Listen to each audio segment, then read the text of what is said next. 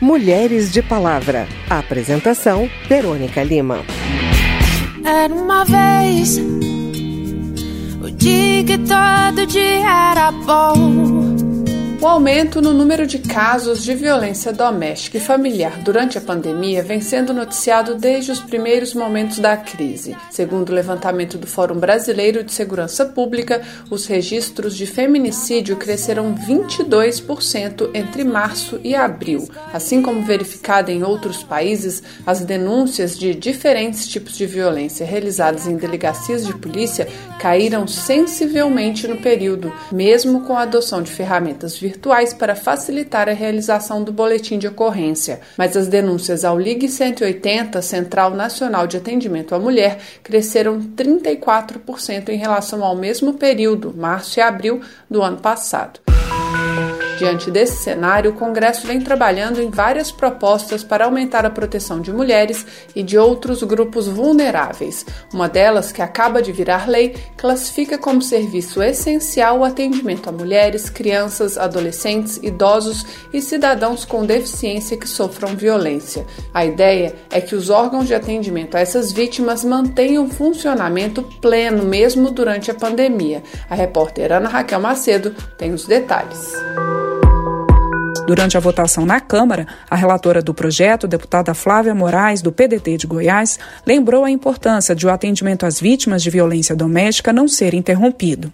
Tendo em vista o aumento significativo de ocorrências de violência contra a mulher, violência doméstica e também idosos e crianças e também pessoas com deficiência. É muito importante que nós possamos aí proteger essas pessoas que são as mais vulneráveis do nosso país. De acordo com a nova lei, denúncias recebidas durante o período de calamidade pública pela Central de Atendimento à Mulher em Situação de Violência, o LIG 180, ou pelo Serviço de Proteção de Crianças e Adolescentes com foco em violência sexual, o DISC 100, deverão ser encaminhadas às autoridades em até 48 horas. Por muito tempo eu fiquei calada, mesmo vivendo tanta coisa errada, um pesadelo que não tinha fim sempre era assim.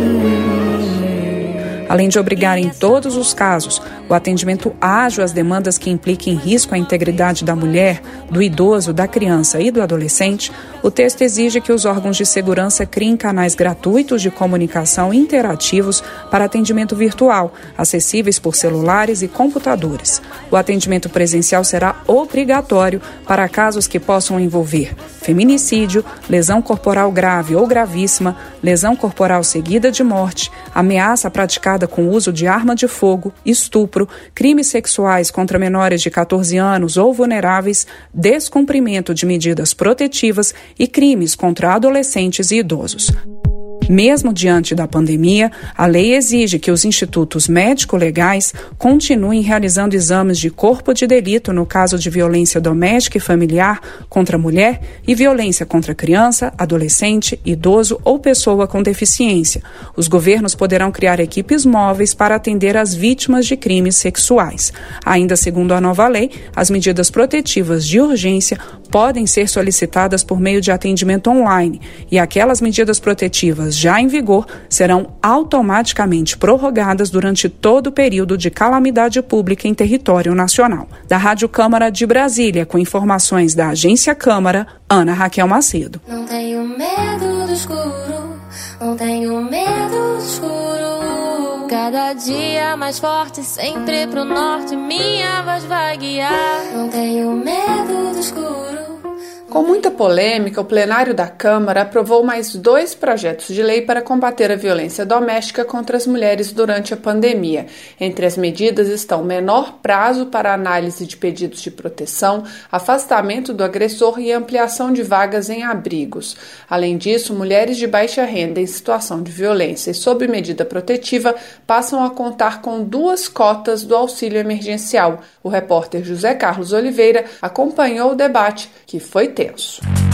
Alguns parlamentares manifestaram preocupação com o impacto orçamentário das medidas. Outros, como o deputado Darcy de Matos, do PSD de Santa Catarina, chegaram a pedir a retirada do projeto da pauta de votação por suspeitar de brechas para o aborto. O projeto apresenta algumas fragilidades que podem facilitar a prática do aborto. Portanto, nós propomos sim a retirada de pauta na expectativa de que possamos construir um acordo. Essa interpretação revoltou a deputada Sâmia Bonfim, do PSOL de São Paulo e autora de uma das propostas. Estão espalhando fake news, mentindo sobre o conteúdo da matéria, atacando frontalmente a bancada feminina que construiu esse projeto estão aqui fingindo estão defendendo a vida, muito pelo contrário. Eles querem a morte, a morte das mulheres que estão sendo vítimas de violência. O líder do PSL, deputado Felipe Francisquini do Paraná, também condenou as críticas ao projeto de lei. Há dois dias eu vejo circular nas redes sociais muitos vídeos dizendo que esse projeto conteria uma cláusula abortiva ou que daria vazão para que esse fundo fosse utilizado para o cometimento do aborto. Mas eu li, reli, passei para mais de cinco assessores, passei para amigos meus juristas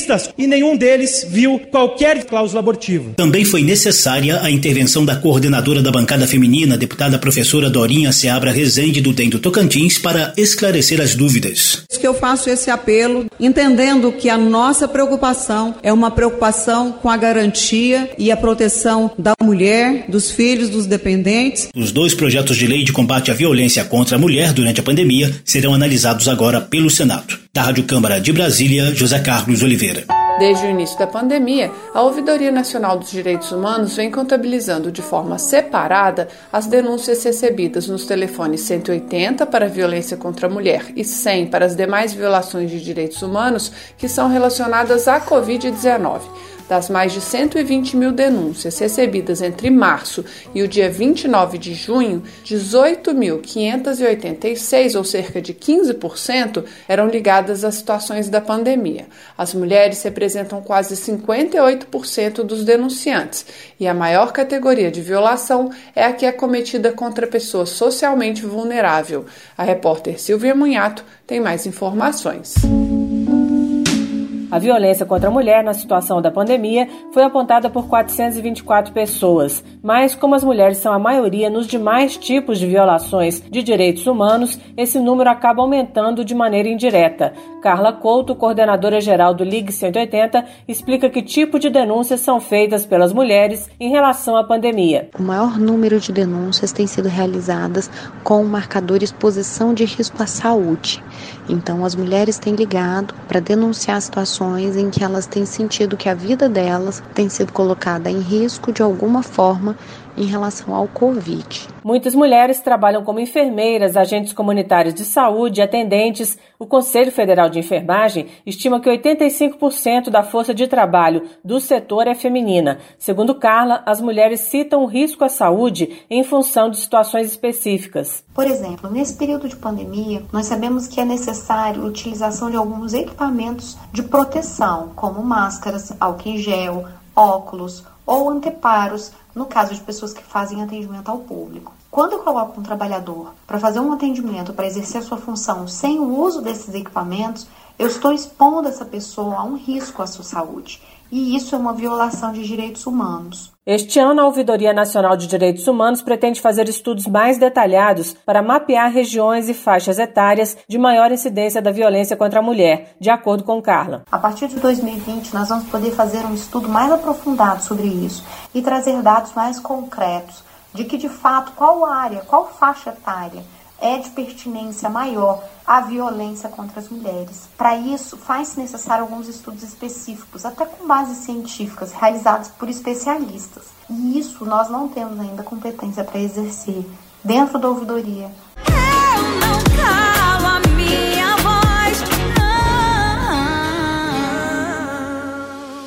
Além dos telefones 180 e 100, a ouvidoria tem um aplicativo de celular para denúncias e na página ouvidoria.mdh.gov.br é possível acessar um chat com atendentes humanos. Recentemente foi incluído o Telegram entre as redes de acesso e em breve serão adicionados o Facebook e o WhatsApp. Até agora, maio foi o mês de maior número de denúncias relacionadas à violação de direitos humanos na situação da pandemia, com 5.799 casos. Da Rádio Câmara de Brasília, Silvia Minhato.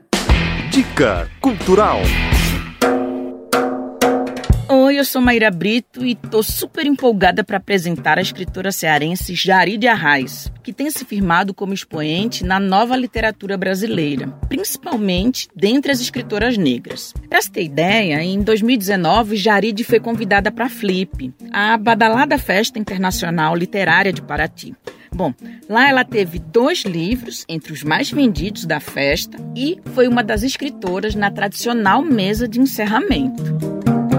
Desde sempre, Jaride nutriu o desejo de preencher um vazio que ela mesma viveu durante a infância e adolescência, quando não encontrava livros que destacassem as mulheres negras daqui do Brasil como protagonistas. Ela então passou quatro anos pesquisando, lendo, escrevendo sobre heroínas, sobre as negras brasileiras. As histórias são todas no seu formato poético favorito, o cordel.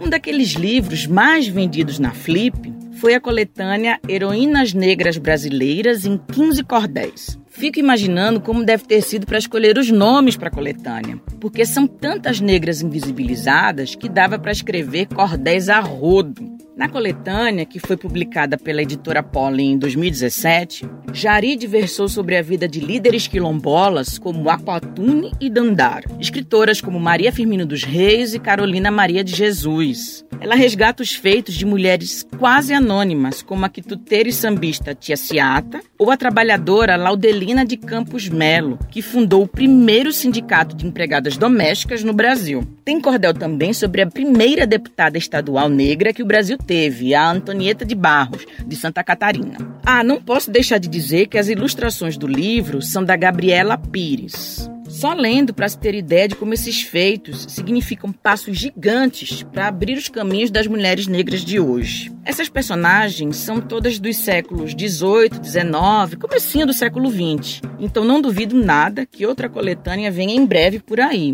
com cordéis sobre as negras contemporâneas que estão fazendo história agora. Última curiosidade. O livro Heroínas Negras Brasileiras em 15 Cordéis já foi adaptado num espetáculo musical, interpretado pela atriz e cantora Talma de Freitas. Imagina, luxo, né?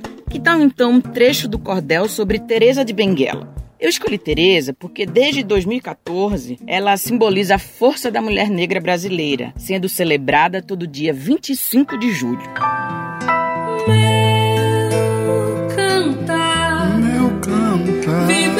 As forças que sustentam meu viver. Meu viver. Meu cantar. Meu cantar. É um apelo que eu faço a Nanaê. Dia 25 de julho é dia de lembrar de Teresa de Benguela, pois rainha exemplar foi durante sua vida sem jamais silenciar. Que exemplo inspirador que mulher tão imponente! Foi Teresa de Benguela, uma deusa para a gente, que até hoje não desiste dessa luta pertinente. Me revolta esse país que não fala na história, dos seus feitos grandiosos e de toda a sua glória. O silêncio é explicado pela vil racista escória. É por isso que escrevo, mulher negra também sou, e registro de Teresa o legado que ficou, pois bem poderosamente a Teresa aqui reinou. Faço humilde reverência e saúdo a sua história. Agradeço pela luta que me foi dedicatória. Ao racista esquecimento, faço uma denegatória. Mulher negra de coragem e também de inteligência, com talento e liderança, com imensa sapiência. Foi Teresa de Benguela, fonte de resiliência. Que seus feitos importantes não mais sejam esquecidos, que o racismo asqueroso não lhes deixe escondidos, pois são para o povo negro exemplos fortalecidos. Ó Teresa de Benguela, nosso espelho ancestral, sua alma ainda vive e entre nós é maioral. Nós honramos sua luta, sua força atemporal. Bem, esse foi o Mulheres de Palavra, que teve produção de Cristiane Baker, reportagens de Ana Raquel Macedo, José Carlos Oliveira, Silvia Munhato e Maíra Brito, trabalhos técnicos de Ribamar Guimarães, apresentação de Verônica Lima e edição de Márcio Aquiles Sardi. Se você tem alguma dúvida, mande pra gente, o e-mail é rádio.câmara.leg.br e o WhatsApp é 61 999 78 90 80. O Mulheres de Palavra é produzido pela Rádio Câmara e transmitido pelas rádios parceiras em todo o Brasil, como a Rádio Rural FM Web de São José da Tapera, Alagoas. Você pode conferir todas as edições do programa no site radio.câmara.leg.br e no seu agregador de podcast preferido. Obrigada pela audiência e até o próximo programa.